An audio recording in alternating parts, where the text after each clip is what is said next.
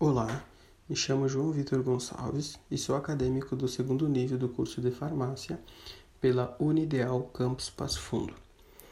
Vou falar um pouco sobre o termo de consentimento livre esclarecido, o TCLE.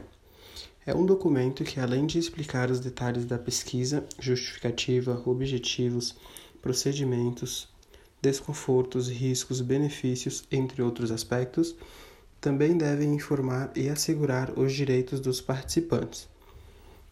Os principais pontos que devem ser contemplados em um TCLE é conter o contato do pesquisador para sanar possíveis dúvidas dos participantes da pesquisa. É necessário vir expresso o consentimento do participante da, pesqu da pesquisa e um local para sua assinatura. Conter informação de que foi redigido em duas vias, uma via para o participante da pesquisa e a outra deve ser mantida em arquivo pelo pesquisador.